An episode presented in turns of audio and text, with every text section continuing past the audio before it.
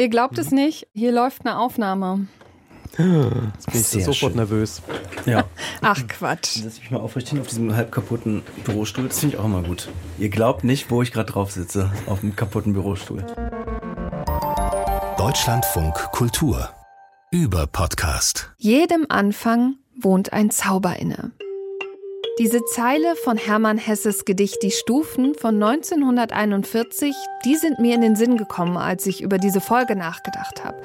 Klar, es passt zum Januar, aber auch zu dem, was ich hier besprechen möchte. Denn genau dieses Gefühl, das können Podcasts auch bei mir auslösen, wenn ich das allererste Mal auf Play drücke. Dieser Moment, wenn eine Geschichte, ein Host, eine Musik mich einfach einsaugt und ich gebannt da sitze, den Kopfhörer einfach nicht mehr ablegen kann. Das ist eins der schönsten Gefühle der Welt für mich.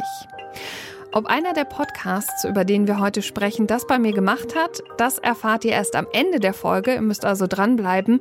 So viel kann ich schon mal sagen. Ich kannte wirklich keinen Podcast, den ich mir heute für diese Folge von Über Podcast angehört habe. Und das ist schon ziemlich aufregend, das Ganze. Damit herzlich willkommen zu Über Podcast. Ich bin Karina Schröder und fleißige Zuhörende, die wissen schon, ich teile meine Gefühle zu den Podcasts nicht nur mit euch, sondern auch mit tollen Gästen. Und einer davon, der sitzt nur ein paar Zentimeter von mir entfernt. Hallo, Markus Wolf. Schön, dass du da bist. Hallo, grüß dich. Markus, der ist ein Kollege von mir, aber das Vergnügen hatten wir bis heute noch nicht. Also schon wieder so ein Neuanfang. So viel ich weiß und ich habe da noch ein bisschen gegoogelt. Du bist ja einer der Hosts von dem neuen DLF Nova Podcast What the Wirtschaft. Mhm. Mensch, Podcast-Kollege, wie schön. Zufällig sehr frisch, genau. Solltet ihr auf jeden Fall mal reinhören. Gerne in der DLF Audiothek-App oder natürlich auch überall da, wo ihr über Podcast hören könnt. Und das bringt mich jetzt zum nächsten Gast. Auch seinen Podcast kann man sich überall anhören. Der heißt Rasenfunk und der wurde schon mehrfach in der Öffentlichkeit gelobt. Mit solchen Worten wie Netflix für die Ohren oder sogar Kollegen von uns aus dem Haus haben gesagt, das ist eine Audioalternative zur herkömmlichen Bundesliga-Berichterstattung. Ich freue mich so, dass du meine Einladung angenommen hast. Hallo, Max Jakob Ost. Hallo, ihr beiden. Danke für die Einladung. Schon seit 2014 machst du zusammen mit Frank Helmschrott den Rasenfunk und dort sprichst du unter anderem mit wechselnden Gästen über Fußball. Und dann habe ich drüber nachgedacht, aber Fußball ist ja auch ziemlich visuell. Ist es trotzdem auch ein tolles Podcast-Thema? Es ist ein fantastisches Podcast-Thema, weil man, um Fußball zu verstehen, Zeit braucht, die man in fast allen anderen Medienformen nicht hat. Also egal, ob das ein Spielbericht ist, der nur eine gewisse Länge haben darf, oder ob das eine Diskussionsrunde ist, in der man dann in die Werbung abgeben muss und so weiter. Die Tiefe, in der wir über Fußball sprechen, das geht eigentlich fast nur im Podcast-Bereich. Ich bin auch bekannt für relativ lange Sendungen, das muss ich äh, dazu sagen noch. Deswegen, es klappt ganz wunderbar und dann lernt man ja auch relativ schnell so zu sprechen, dass Leute sich das visualisieren können, selbst wenn sie das Spiel nicht gesehen haben. Das haben wir uns ja alle schon drauf geschafft durch die äh, tollen Schlusskonferenzreportagen in den ARD-Sendern und so weiter. Das kennt man ja dann doch irgendwie, dass man nur akustisch äh, auch über Fußball sprechen kann. Deine These wird ja heute vielleicht noch bewiesen. Mal gucken, wir sprechen ja in der Folge auch über Fußball.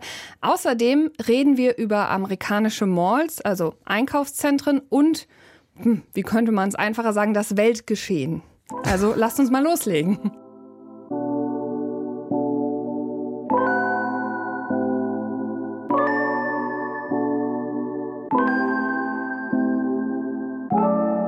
Selten weniger als zwei, meistens eher so fünf oder sechs Stunden dauert eine Folge des Podcasts, mit dem ich heute anfangen möchte. Dieser Podcast heißt Aufwachen. Das Konzept dahinter ist schnell erklärt. Die Journalisten Thilo Jung und Stefan Schulz diskutieren anhand von Fernsehberichterstattung, vor allem aus Nachrichtenmagazinen des öffentlich-rechtlichen, aktuelle politische Entwicklungen. Das klingt so. So, wir gucken natürlich nicht den ganzen Jahresrückblick, wir sind ja nicht bescheuert und gucken uns den ganzen grausamen Überdruss nochmal an. Aber sie haben O-Töne von sich selbst, also Christian Sievers und Maeda Slomka, in ihren Film eingebaut. Anstrengend.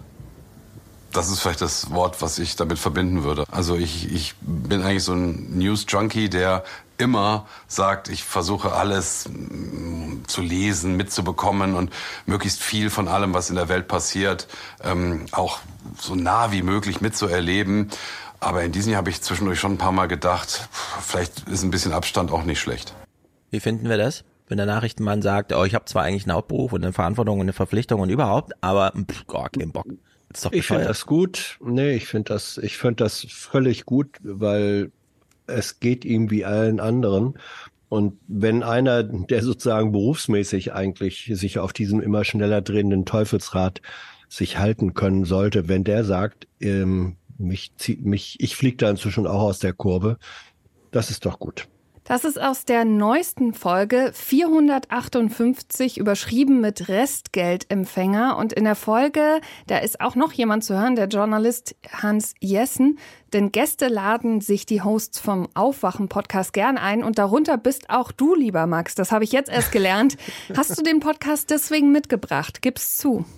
Nee, also das dürfte ja auch schon, weiß gar nicht, wie viele Jahre das her ist, dass ich. Ich glaube, 2017 habe ich das letzte Mal gesehen, ah, aber ich ja, würde jetzt nicht sagen, dass nee, nee, ich durfte ja. da erst einmal zu Gast gewesen sein. Also das ist schon äh, sieben Jahre her. Nee, ich habe ihn nicht deswegen hier mitgebracht, aber ich habe durchaus drüber nachgedacht, einen Podcast hier vorzuschlagen, der zwei Kriterien erfüllt. Das eine, ich wollte einen aus der unabhängigen, selbstständigen Podcast-Bubble, die schon da war, bevor die ganzen tollen Podcasts jetzt von Podcast-Agenturen und so weiter mit dazu kamen. Und ich wollte einen eigenständigen Podcast haben, der auch ein eigenes Finanzierungsmodell hat. Da bin ich natürlich auch vorgeprägt, weil der Rasenfunk sich ja auch aus Crowdfunding finanziert. Und da war der Aufwachen-Podcast eben einer derjenigen, ich hatte eine ganze Reihe zur Auswahl, aber die höre ich im Grunde ja fast seitdem es sie gibt. Es gab mal eine Pause zwischendurch, also es war nicht durchgehend über sieben Jahre. Und deswegen habe ich sie mitgebracht. Nicht, weil ich mal da drin vorgekommen bin. Ehrlich gesagt, ja, hatte ich fast schon so ein bisschen verdrängt. Aber hörst du das dann am Stück? Also setzt du dich fünf Stunden hin mit einem Tee und genießt das so richtig? Oder ist das was, was ich so, weil es kommt ja momentan einmal im Monat eine Folge raus, was mhm. sich so zieht über die Wochen? Ja, also sich hinsetzen, einen Tee machen und dann Podcast hören, so hören ja nur Menschen in Tee-Werbung Podcasts. Ich mache natürlich Dinge nebenher. Generell höre ich eigentlich auch fast alle Podcasts auf erhöhter Geschwindigkeit, also den höre ich auf 1,8. So Storytelling-Formate, wie wir sie heute auch noch besprechen, die höre ich meistens auf 1,5.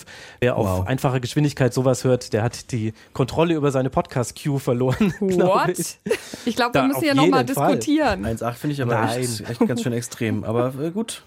Na, man tastet sich daran. Also ich kann euch nur empfehlen, beginnt mal mit 1.1, das merkt ihr noch gar nicht. Nehmt die Stille noch ein bisschen raus, wenn es in eurer Podcast-App geht und dann kann man sehr schnell auf 1.2 gehen und dann ist es je nach Sprechtempo, je nach Sprecherin und Sprecher, also englischsprachige Formate höre ich selten schneller als 1,5, sonst komme ich nicht mehr mit.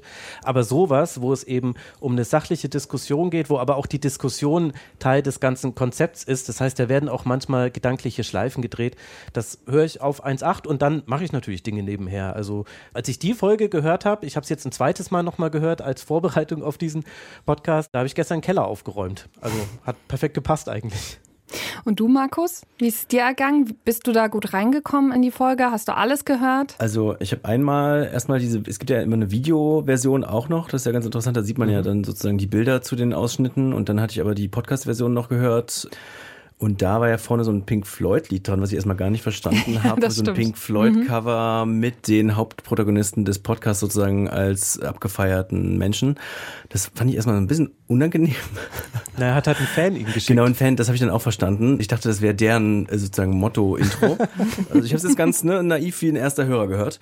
Und dann muss ich sagen, also den Hans Jessen fand ich noch ganz gut, weil der auch so ein bisschen eingeordnet hat und der auch manchmal, wie man eben gerade auch gehört hat, so widerspricht, sag ich, sag ich mal. Ich finde das gut. Nee, ich finde das, ich finde das völlig gut. Und glaube ich auch früher ARD-Journalist war. Die anderen beiden wirkten für mich ein bisschen wie zwei Jungs, die hinten in der letzten Reihe sitzen von der Klasse und sich über alles lustig machen. Also wirklich, die haben keinen, nichts ist heilig. Sollte der Kardinal tatsächlich mal Papst werden, würde ich sagen, er sollte als erster den Namen behalten. Pizzaballer. Papst Pizzaballer. und alles wird so ein bisschen in den Dreck gezogen. Und das fand ich dann irgendwann so vom Grundvibe her so ein bisschen zu viel für mich. Aber trotzdem finde ich es gut eigentlich, dass sie sich so richtig Zeit nehmen und eine Debatte über aktuelle Medienberichterstattung machen. Aber ich fand es dann teilweise ein bisschen zu, zu hart irgendwie.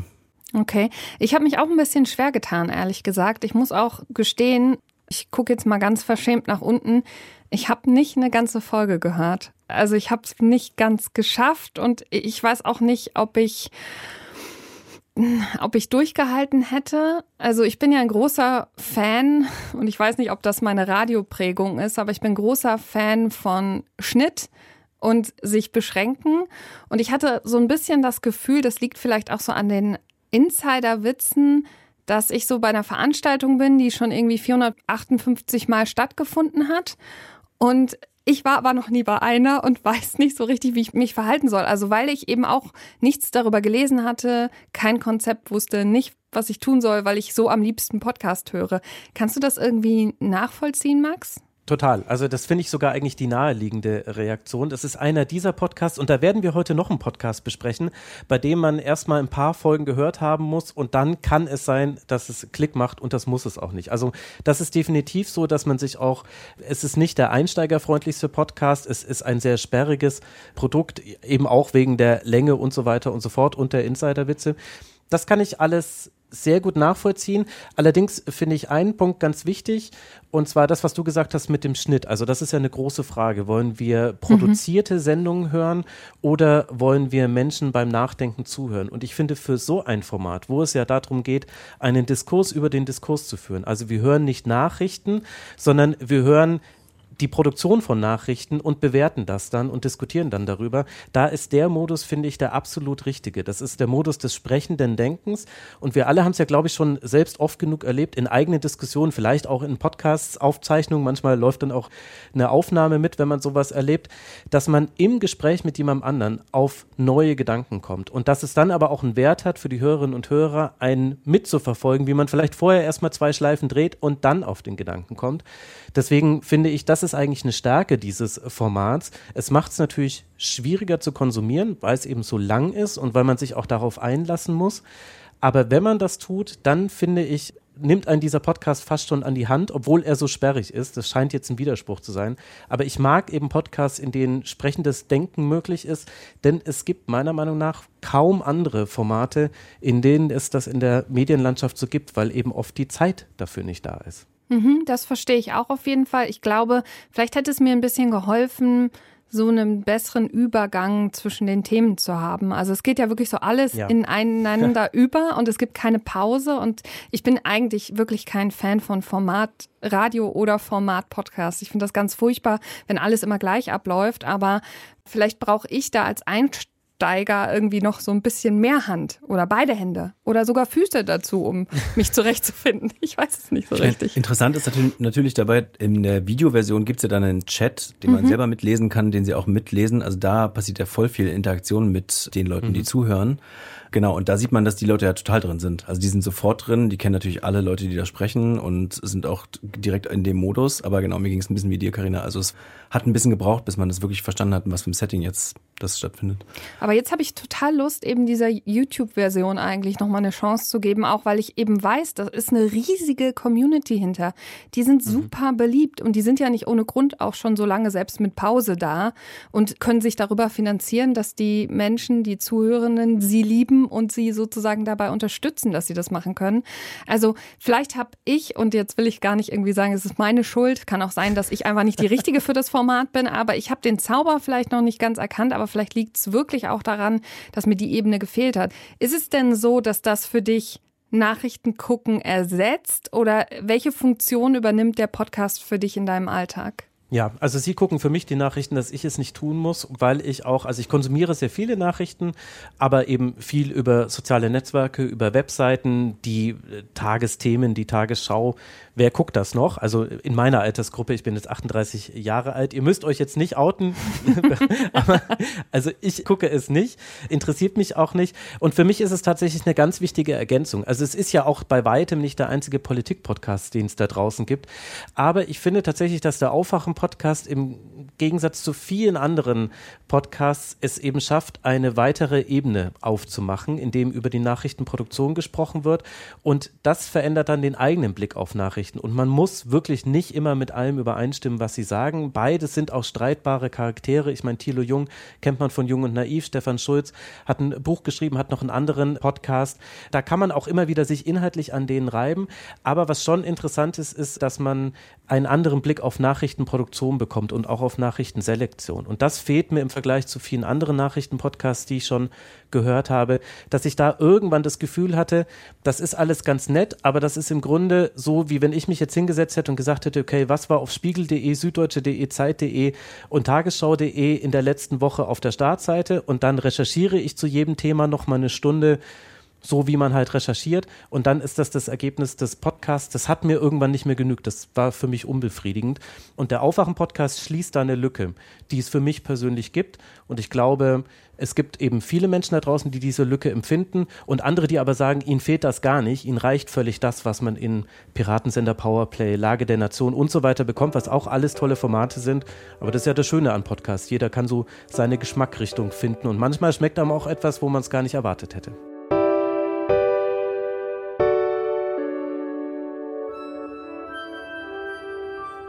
Ich habe als Kind sehr, sehr gern amerikanische Serien geguckt, tue ich immer noch, aber ich weiß, dass ein Gebäude sehr oft eine große Rolle gespielt hat, nämlich die Shopping Malls, diese riesigen Einkaufszentren, in denen man sich beim Zuschauen schon irgendwie verloren hat und was wirklich überhaupt nicht so aussah, wie es bei uns in Deutschland aussah.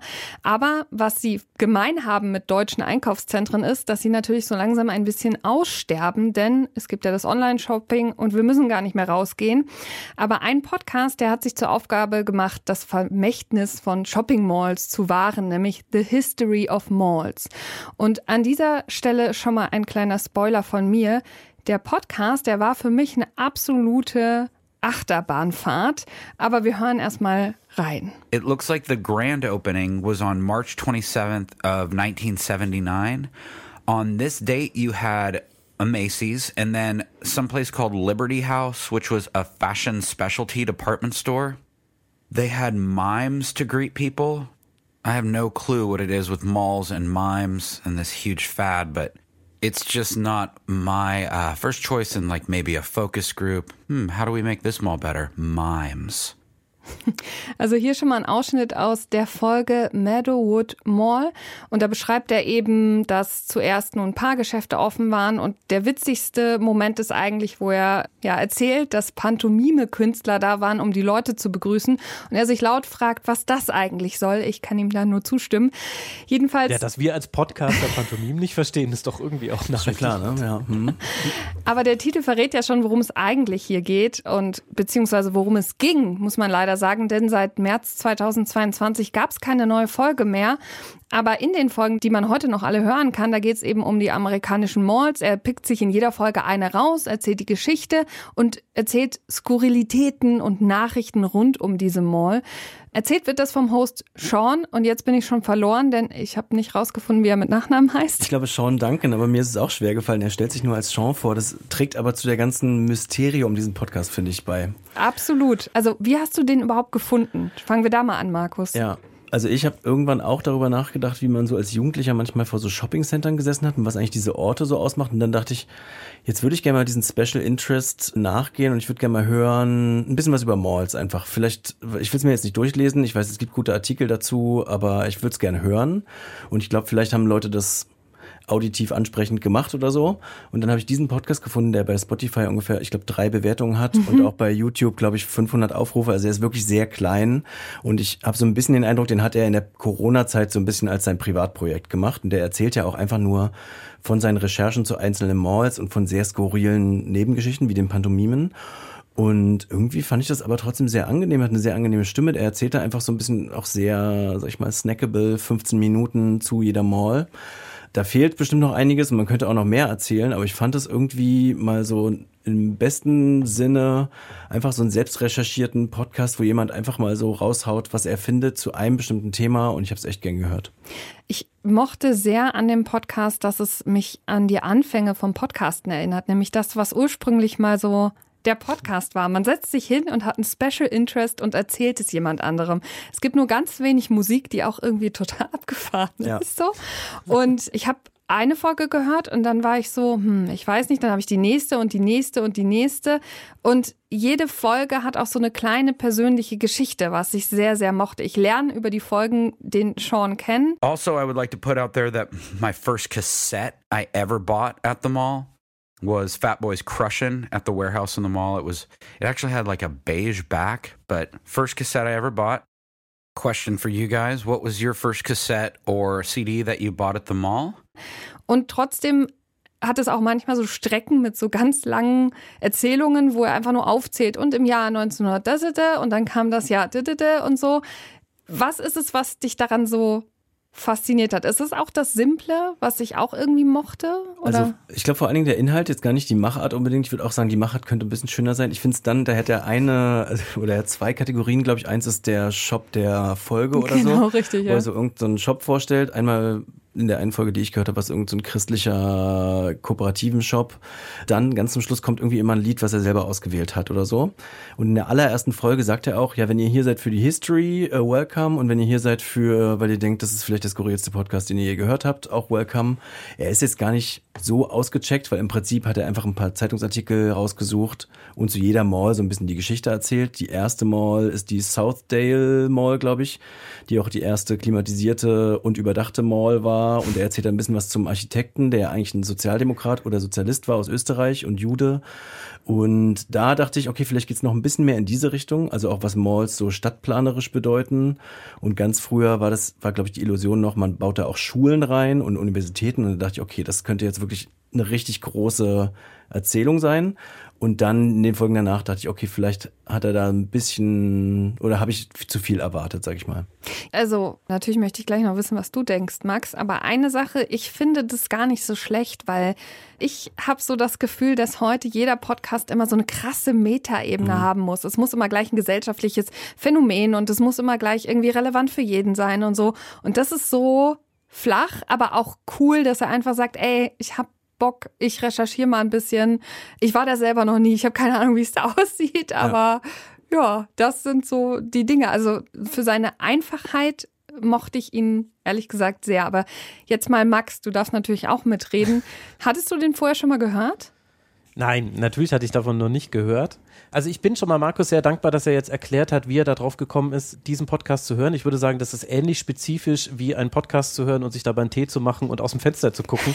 Also, hey, ja, hey. sag mal. Nein, das ist ja, nein, das nein, ist ja ganz okay. fantastisch, dass ja. du dir denkst, Mensch, Shoppingcenter sind doch toll, da müsste es doch einen Podcast zu geben. Ich glaube, das ist also A, ich bin Dorfkind, du bist ganz offensichtlich ein Stadtkind, dann erkenne ich schon, warum ich so eine gewisse Distanz zu diesem ganzen Thema hatte. Und zum anderen finde ich es aber halt großartig, weil das sollten sich viel mehr Menschen da draußen zu Herzen nehmen. Wenn ihr eine Idee habt, dann denkt euch doch als nächstes, da müsste es doch einen Podcast zu geben, weil mhm. den gibt es eben in aller Regel. Und das finde ich wirklich super, dass du dir gedacht hast, Mensch, Shopping Center, das ist ja interessant, gucke ich mal in meiner Podcast-App. Finde ich wirklich, also unironisch, finde ich richtig toll, aber jetzt verstehe ich auch, wie du auf den gekommen bist. Weil ich mir nämlich gedacht habe, was ist es, was einen daran reizt? Weil es fehlt ja eben dieser Überbau. Ich sehe es so wie du, Karina, dass man das nicht jetzt problematisieren muss. Das ist eigentlich mal ganz wohltuend, wenn jemand das weglässt. Aber auf der anderen Seite ist es halt dann so eine Art Wikipedia eingelesen von diesen einzelnen Malls, die mir alle völlig egal sind. Mir, die Ogden City Mall interessiert mich nicht. Die Meadowwood Mall, ja, keine Ahnung, weiß ich nicht. Ich, ich kenne die Orte nicht. Ich habe dann auch keine Lust danach zu recherchieren, wo das ist. Es ist auch relativ schwierig, ihn bei Instagram und so weiter zu finden, um dann da mal Bilder zu bekommen. Und dennoch ist aber was passiert bei diesem Podcast. Bei dem Podcast kann ich genau sagen, wann es zum ersten Mal so war, dass es mich interessiert hat. Ich habe erst die empfohlene Folge Meadowwood Wall gehört, zweimal, und dann habe ich von vorne begonnen. Und dachte mir so, ja, gut, ist alles ganz interessant, aber äh, mich interessiert auch nicht, was Macy's dann noch damals gemacht hat in dieser Wall. Und dann kam die Folge zur Century 3 Mall. Und äh, da ging es dann darum, dass man auf einmal nebenher erfährt, und er, er macht es aber auch nicht größer, er erzählt es einfach nur, er sagt so, so eine dieser Geschichten, wo man sich denkt, ach, das kann ja gar nicht wahr sein, nämlich, äh, dass Rudy the Red-Nosed Reindeer, dass das eigentlich ein Katalog, ein Kinderbuch war von einem Verkaufsladen, der sonst Kataloge herausgegeben hat. Und der war halt auch in dieser Mall. Und das hat er einfach so nebenher erzählt. Und da dachte ich mir, das ist ja fantastisch. Das ist ja absolut, sowas mag ich. Und ab der fünften, sechsten, siebten Folge war ich dann so weit, dass ich mir gedacht habe, go Sean, ich find's total toll, wie sehr du dich dafür interessierst. Und es dauert auch immer nur 20 Minuten. Also in meiner Hörgeschwindigkeit hat dann irgendwie 10. Ja, super. Also erzähl. Und dann habe ich tatsächlich alles sehr gerne gehört, ohne daraus jetzt aber den krassen Erkenntnisgewinn gezogen zu haben. Nee, das stimmt. Aber ich hatte das auch. Die besten besten Geschichten sind die ganz am Ende, wenn er über das besondere Geschäft in einer mhm. Mall erzählt, weil er mir dann Familiengeschichten erzählt oder jemanden, der das erste Mal für Schwangere Kleider geschneidert hat, weil das früher gar nicht so üblich war, da spezielle Kleidung für zu haben oder so. Und ich dachte so, ah, das ist voll cool. Das ist nämlich sowas, was ich so auf einer Party weiter erzählen würde. Nicht, welche Mall, keine Ahnung, wie viele Geschäfte hatte. Ne? Genau, ich glaube, die skurrilen Anekdoten sind was es dann ausmacht. Die sind zum Teil auch bei der Mall drin und so und zum Teil in diesen Geschäften und das fand ich irgendwie ganz schön. Das ist vielleicht so, für mich ist es auch irgendwie easy listening sozusagen. Das ist jetzt nicht super mhm. kompliziert mhm. und es ist nicht ein Storytelling-Format, was mir jetzt irgendein Crime-Fall in der Mall erzählt oder so, wo ich total aufmerksam zuhören muss, sondern ich kann einfach mal so ein bisschen vermischte Geschichten mit so ein bisschen Wirtschaftsbezug vielleicht, aber nicht zu viel hören und das ist sehr angenehm dann. Dass er es nicht ganz so perfekt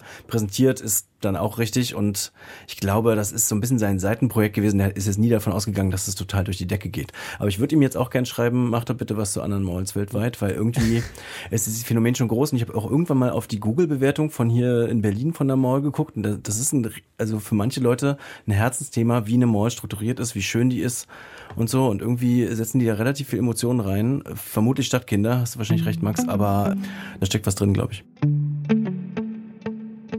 Jetzt kommt schon wieder eine persönliche Geschichte. Was soll ich sagen? Mein Vater, der war die meiste Zeit seines Lebens Stadionwart. Also ich das ist so eine Art Hausmeister für Fußballstadien. Ich bin quasi in einem aufgewachsen, weil das Stadion war unter unserer Wohnung und mein Vater hat mich auch sehr, sehr oft mitgenommen. Ich durfte dann auf dem Platz spielen und er hat geschuftet und das sind schöne Momente gewesen. Ich erinnere mich auch an nicht so schöne. Es war eben so, dass jedes Wochenende es super laut war, weil natürlich durchgängig Spiele waren. Der Lärm der Fußballspielenden, aber auch der Zuschauer, der halte immer in die Wohnung. Manchmal höre ich den immer noch gefühlt in meinem Kopf und es roch immer sehr viel nach Bier und mein Vater hatte immer Bereitschaft. Also wenn irgend irgendwas im Stadion war, da musste er helfen. Und manchmal denke ich, vielleicht ist das auch der Punkt, warum ich irgendwie keinen richtigen Draht zum Fußball finde weil ich so ein bisschen vorgeprägt bin. Und trotzdem habe ich ganz freiwillig versprochen, einen Podcast gehört. Und zwar heißt der Beckenbauer, der letzte Kaiser von Deutschland. Und der ist vom BR. Franz Beckenbauer ist der größte Held unserer Zeit. Wenn er kommt, das ist wirklich, die Leute fallen in Schockstarre. Das ist, als ob der Erlöser aufgetreten ist. In the world of football, I would put Franz, you know, in the top five. Bundeskanzler, Bundespräsident, äh, alle haben seine Nähe gesucht. Auf dem Platz ist er genial. Daneben nicht immer. Ich muss sagen, ich bin dann in gewisser Weise davon enttäuscht gewesen, dass er auch so äh, angeklagt war. Und als ich das dann gehört habe, habe ich gedacht, boah, also selbst so jemand macht es. Ein Fußballgott, der mit seinem irdischen Avatar Franz echt eine Reihe Probleme hat und sich ziemlich verheddert hat.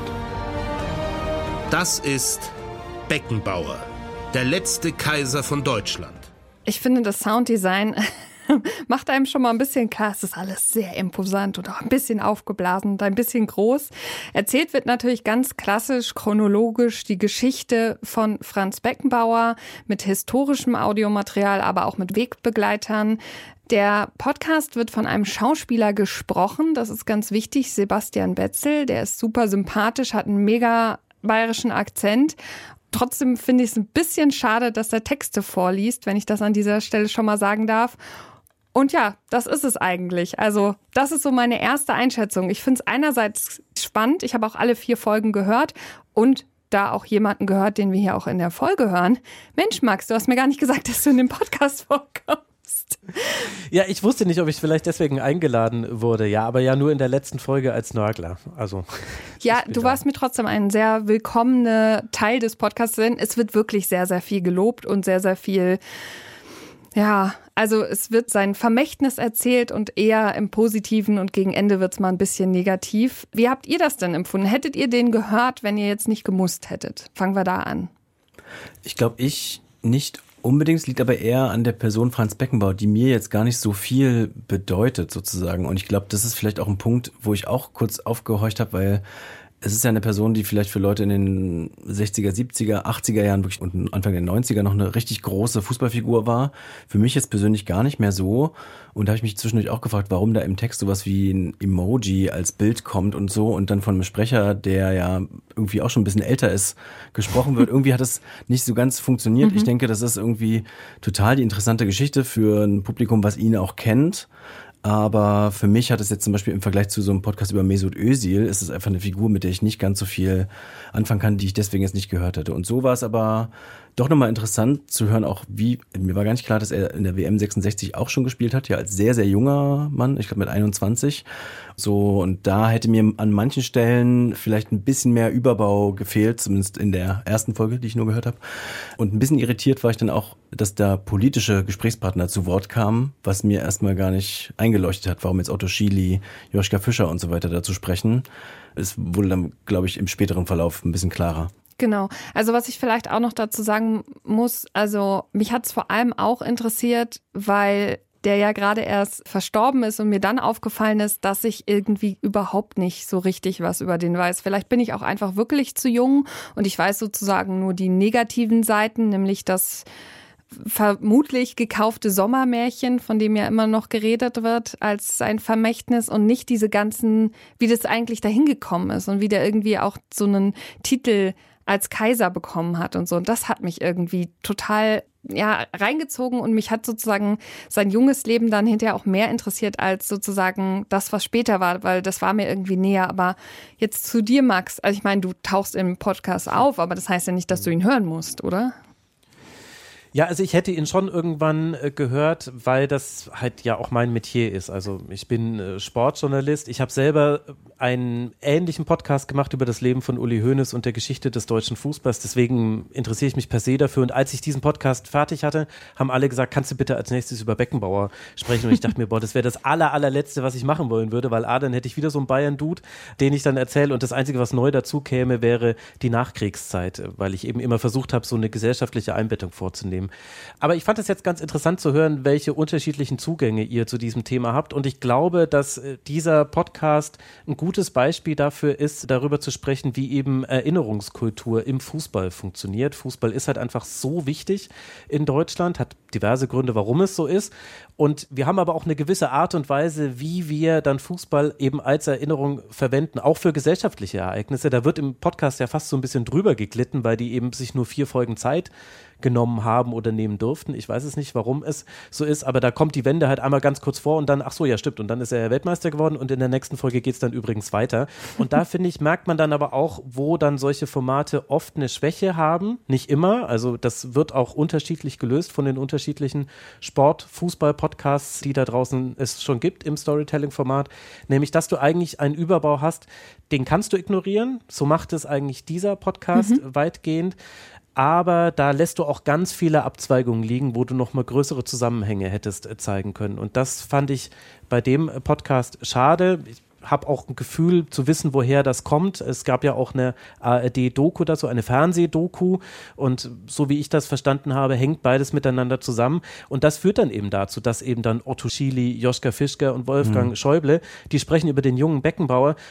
Ich möchte denen nicht zu nahe treten, aber es interessiert mich gar nicht, was sie über den jungen Beckenbauer sagen. Das ist, als ja, würdest du irgendeinen beliebigen so. Fan fragen. Wenn, dann möchte ich seinen Sportlehrer von damals hören, wenn mhm. man irgendwie da noch O-Töne Seine Sportlehrerin war aber drin. Genau, die Sportlehrerin hatten sie immerhin drin. Aber ich, ich würde da auch noch anschließen, weil mir ging es auch so, er ist ja 45 geboren, eigentlich total die interessante Generation. Ne? Dann war die Weltmeisterschaft 54 und mhm. dann ist er im Prinzip die erste Generation, die ja eigentlich am Ende des Krieges so geboren ist und dann aber Fußball spielt. Also was bedeutet das denn? Was ist das für eine Erzählung über Deutschland damals auch? Das wird alles so ein bisschen ausgelassen, finde ich. Und dann so ganz schnell einfach weitererzählt. Und da hat mir irgendwie ein bisschen mehr mir mehr Überbau gefehlt, als jetzt bei den Malls zum Beispiel. Ich finde genau den Punkt, den Markus da macht, nämlich interessant, weil ich finde auch, dass da sehr viel verschenkt wurde, weil du hast eben auch etwas, was quasi den aktuellen Beckenbauer von heute erklären würde die Generation, in der Franz Beckenbauer Fußball gespielt hat, die hat eben noch nicht mit Bällen gespielt, sondern, das kommt einmal kurz vor, mit irgendwelchen Wollknäulen oder Schweinsblasen in den Trümmern eines weitgehend zerstörten Deutschlands. Für diese Generation an Fußballspielern war der Fußball nicht nur die Möglichkeit, Sport zu treiben, sondern der konnte Existenz sichern, für die komplette Familie sein. Wenn du es zum Profifußballer geschafft hast und dieses ähm, Berufsbild gab es ja direkt nach dem Krieg noch gar nicht. Das hat sich alles erst entwickelt. Die Bundesliga wird ja erst 1963 gegründet. Aber dann konntest du nicht nur dich versorgen, sondern du konntest auch helfen, deine Familie zu versorgen. Und da steckt sehr, sehr viel drin. Und es gibt immer mal wieder so Rückbezüge im Podcast, in denen dann schon erklärt wird, aus welcher Generation Franz Beckenbauer kommt. Aber das geht dann sehr ins Psychologische hinein. Also eben, dass er Vaterfiguren gesucht hat, Zeit seines Lebens, dass er aus einer Generation kommt, wo der Vater auch mal eine Diskussion einfach beendet hat. Da kommt es dann auf einmal kurz vor, aber es wird eigentlich am Anfang gar nicht so wirklich vorbereitet. Und das ist ein bisschen schade, weil das führt dazu, dass wir ganz viele lose Enden in diesem Podcast haben, die sich dann für jemanden, der schon Vorwissen hat zu Franz Beckenbauer, dann schon erklären, glaube ich. Aber man hätte da noch mehr erklären können, was auch für später wichtig gewesen wäre. Denn es ist natürlich wichtig, seine Erfolge als Spieler zu sehen. Man muss aber auch sehen, aus welcher Zeit er kommt. Und um dann auch zu verstehen, warum er sich in der Phase seines Lebens, in der er dann nicht mehr der gefeierte Kaiser war, sondern eben der etwas hinterfragenswürdige Kaiser, warum er sich da so verhalten hat, wie er sich verhalten hat. Und das fand ich ein bisschen schade. Da liegt eigentlich noch viel auf der Straße, was man noch aufarbeiten könnte. Ich möchte einen Kompromiss anbieten. Ich versuche die Hand zu reichen, denn du hattest gerade schon Markus von Schwarz-Rot-Gold erzählt. Das ist ja der Podcast um Mesut Özil, zu Gast bei Freunden, der von Andan und RTL Plus gemacht wurde. Und dann gibt's noch einen anderen, der in letzter Zeit rausgekommen ist, nämlich Rasenball. Da geht's um RB Leipzig, ist vom MDR und Andan. Und bei den beiden ist mir aufgefallen, wenn man die jetzt mal so nebeneinander legt, dann gibt es immer ein Thema, nämlich einmal den RB Leipzig oder einmal Mesut Özil. Und daran wird ein höheres Thema erklärt. Also sowas wie Integration wird über Mesut Özil erzählt, auch im Fußball und wie das gelaufen ist. Und bei RB geht es viel um die Kommerzialisierung von Fußball. Und eigentlich finde ich das gar nicht schlecht, weil ich es ja vorhin schon mal angesprochen hatte. Es kann auch gut sein, so ein gesellschaftliches Thema zu haben. Und das deutet ihr ja auch so ein bisschen an, dass Franz Beckenbauer, man hätte mehr erzählen können, auch über so gesellschaftliche Zusammenhänge. Und auf der anderen Seite wird mir das manchmal dann zu groß gemacht. Also so ein bisschen viel Verantwortung an einem Menschen, ein so großes System zu erzählen. Und dann verschwimmt es immer so ein bisschen zwischen, ist es wirklich ein Porträt von einem Menschen oder ist es eher eigentlich nur ein Vehikel, um sozusagen überhaupt diese gesellschaftlichen Themen zu besprechen. Damit will ich jetzt keinen dieser drei Podcasts abwerten, aber ich glaube, eine Mischung aus beiden wäre gut gewesen. Also ich mochte an dem mhm. Beckenbauer Podcast, dass man so viel über ihn erfährt und so viel lernt. Es ist ja wirklich ein also für vier Podcast-Folgen, die alle irgendwie so 40 Minuten lang sind, es ist so eine riesige Menge an Infos und Wegbegleiter und so viele auch schöne O-Töne von Menschen, die ihn gekannt haben oder so wichtige O-Töne. Und da hat mir auch ein bisschen das gefehlt, dass ich noch diese Metaebene habe oder zumindest so ein bisschen mehr auch an den Menschen rankomme, weil das ist ja immer das Schöne, wenn man auch irgendwie dem Menschen nahe kommt und dann ist er noch nicht mal selber zu hören, sondern nur in so O-Tönen. Aber er spricht ja zum Beispiel auch nicht mit den MacherInnen. Und auf der anderen Seite ist es dann bei bei Mesut Özil mir gegangen. Das sind acht Folgen, dachte ich, wow. Also das zieht sich. Ich weiß nicht, der Fokus auf Mesut Özil ist mir ganz lange viel zu klein. Der kommt dann erst so ab vier Folgen so ungefähr und ich dachte, irgendwie ist, ist es nicht so gut strukturiert und das ist irgendwie, der will zu viel. Kannst du das mhm. nachvollziehen, Max? Hast du das auch gefühlt, als du dir das angehört hast? Oder hast du überhaupt da reingehört? Also ich habe Mesut Esel auch komplett gehört, Rasenball noch nicht, weil ich immer warte, dass alle Folgen draußen sind und dann höre ich die Sehr nämlich in klug. einem Rutsch. Ein guter weg. Tipp. In einem 1,8er Geschwindigkeitsrutsch. Nee, 1,5 wird das. Das ist ja ein okay, Storytelling-Podcast. Ah ja, okay, okay. Die, stimmt, stimmt. die, Musik ist mir dann äh, zu schnell. Den Kritikpunkt kann ich nachvollziehen bei Schwarz-Rot-Gold. Das hatte ich persönlich nicht, aber das liegt auch daran, dass ich eben alles von Mesut Özil schon so grob wusste mhm. und ich eben gerade dann diese zusätzlichen Gedanken interessant fand. Und bei Beckenbau auf der anderen Seite ist es aber so, wenn du sagst, es ist zu viel Überbau, ja, aber den Überbau haben die ja selber gemacht. Also das Ding heißt mhm. Beckenbauer, der letzte Kaiser von Deutschland und wir werden begrüßt von Joschka Fischer, Harald Schmidt, Wolfgang Schäuble und so weiter, die alle, also wenn du mit diesen Personen sprichst über jemanden wie Beckenbauer, dann will ich nicht die Anekdoten haben, dann will ich mal eine Anekdote haben, aber dann muss man ja den Überbau eigentlich miterzählen, weil sie haben es ja selber so groß gemacht, der letzte Kaiser von Deutschland. Ich finde, das mhm. ist schon ein Unterschied. Und jetzt noch zum Schluss eine Frage an euch beide. Ich habe das Gefühl, jetzt gerade gibt es viele Fußball-Podcasts, aber auch vor allem Sport-Podcasts. Also irgendwie das Sportthema ist momentan sehr beliebt. Woher kommt denn das? Habt ihr eine Erklärung dafür? Ich habe das Gefühl, es gibt so ein bisschen so eine Nostalgiewelle auch, also in, bei bestimmten Podcasts sozusagen einmal so für so eine Zielgruppe, die vielleicht in den 90er Jahren aufgewachsen ist, mhm. wo dann vielleicht so auch, oder 2000ern, so wo Ösil irgendwie so ein großes Thema war und dann aber auch eben so Franz Beckenbauer, das war natürlich jetzt ungewollt wahrscheinlich perfekt getimed irgendwie, dass er jetzt eben gestorben ist und dann diese Doku so, ein, so eine Aktualität hatte. Aber ja, irgendwie scheint es eher so die Nostalgie anzusprechen. Ich weiß gar nicht, ob es nur Sport ist selber. Dass jetzt Andan natürlich auch noch in zwei Fußball-Podcasts drin war, ist halt auch nochmal bezeichnet. Ja, ja, ich glaube auch. Also zum einen ist es Nostalgie und dann hat der Fußball oder der Sport generell so eine eigene Erinnerungskultur, weil das viel mehr so ist, dass es ins persönliche Erleben eingreift. Also sprich, wenn du über Sportereignisse sprichst mit einem Sportfan, dann erinnert er sich nicht nur an das Ereignis, sondern wo er quasi, er oder sie in dem Moment war. Und wenn man das mal abgleicht mit zum Beispiel unserer Art und Weise, wie wir uns an politische oder andere kulturelle Ereignisse erinnern, dann spielt das Ich da nur selten eine Rolle. Nur wenn es wirklich krass war, wie zum Beispiel der 11. September. Da weiß noch jeder, wo er ist. Mhm. Weiß ich, wo ich war, als Gerhard Schröder mit Gummistiefeln Kraft seiner eigenen Hände das Hochwasser besiegt hat und damit eine Wahl gewonnen hat gegen Edmund Stoiber. Nee, keine Ahnung, war ich. da habe ich keinen Ich-Bezug zu, mhm. obwohl ich weiß, dass es das gibt. Und ich glaube, das ist im Sport anders. Im Sport ist es so, dass zumindest diejenigen, die Sport gern haben, die erinnern sich dann dran, boah, als die Meister gewonnen sind, da war ich da oder ich habe das mit meinem Vater zusammen geguckt oder mit meiner Mutter und da war ich vielleicht sogar selber im Stadion und deswegen dockt man emotional leichter an diesen Themen an. Und deswegen sind sie einfacher erfolgreich für die Masse zu erzählen, weil du hast so eine Grundgesamtheit an Menschen, die interessieren sich einfach für Sport, die interessieren sich für Fußball. Und dann kannst du auch relativ einfach Geschichten erzählen, weil du auf so ein gemeinsames Verständnis und Erinnerungsvermögen zurückgreifen kannst. Und ich würde aber hoffen, dass das jetzt nur die Vorstufe ist. Ich warte eigentlich die ganze Zeit, dass wir solche Produktionen jetzt dann auch über den Sport hinausgehen sehen. Also ich will sowas auch zu den 16 Jahren Kanzlerschaft von Angela Merkel. Da mhm. gab es mal zum Beispiel die Merkel-Jahre vom Deutschlandfunk war das, glaube ich, auch. Das war auch schon ein interessanter Ansatz, aber da, da, da liegt noch viel, viel mehr, was man noch machen kann. Ich will das auch mehr zu Musik- und Bandgeschichte haben. Haben wir auch schon so einzelne, es gibt immer so einzelne Ausnahmen, aber ich glaube, nicht nur im Sport funktioniert diese Art zu erzählen, sondern eigentlich in ganz vielen anderen Bereichen, die vielleicht auch, wenn man ehrlich ist, eine höhere Relevanz haben als nur Fußball und nur Sport. Und ich hoffe, dass das jetzt dann kommt. Jetzt gerade machen sie alle Sport, weil es einfach ist. Wir haben jetzt auch eine Fußball-EM vor der Tür, das spielt ganz sicherlich auch eine Rolle.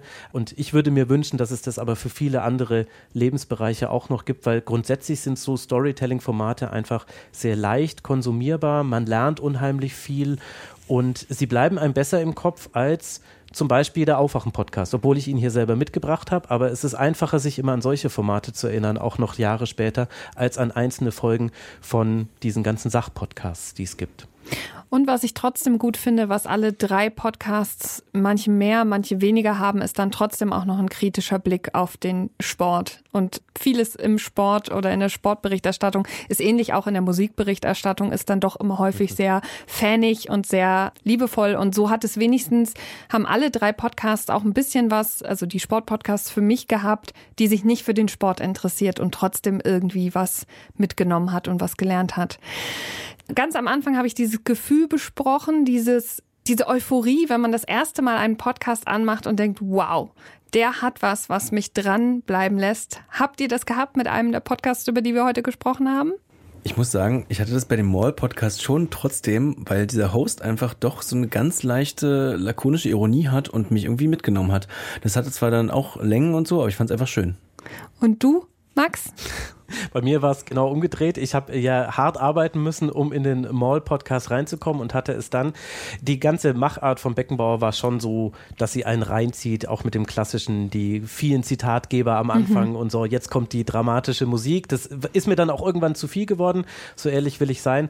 Aber also, so wie du sagst, so ist es schon. Die erste Folge von einem Podcast, der einem empfohlen wurde zu hören, das ist immer ganz toll. Und nichts so schlimmer, als wenn man dann total enttäuscht ist. Und zum Glück kommt das sehr selten vor. Oh, ich freue mich so. Ihr habt beide die Podcasts gesagt, wo ich das auch gesagt hätte, wo beide erste Folgen irgendwas hatten, wo ich gesagt habe, cool, da möchte ich weiterhören. Also, wir haben es doch geschafft. Dieses Gefühl ist aufgekommen. Das freut mich natürlich am meisten. Jetzt wohnt dem Ende ein Zauber inne. Endlich. Markus Wolf und Max Jakob Ost, es war mir ein absolutes Fest. Danke, dass ihr da wart. Ja, war toll. Vielen Dank für die Einladung. Und eine neue Folge über Podcast, die gibt es dann wieder Ende nächsten Monats. Ich bin Karina Schröder, mach's jetzt ganz kurz und sag Tschüss.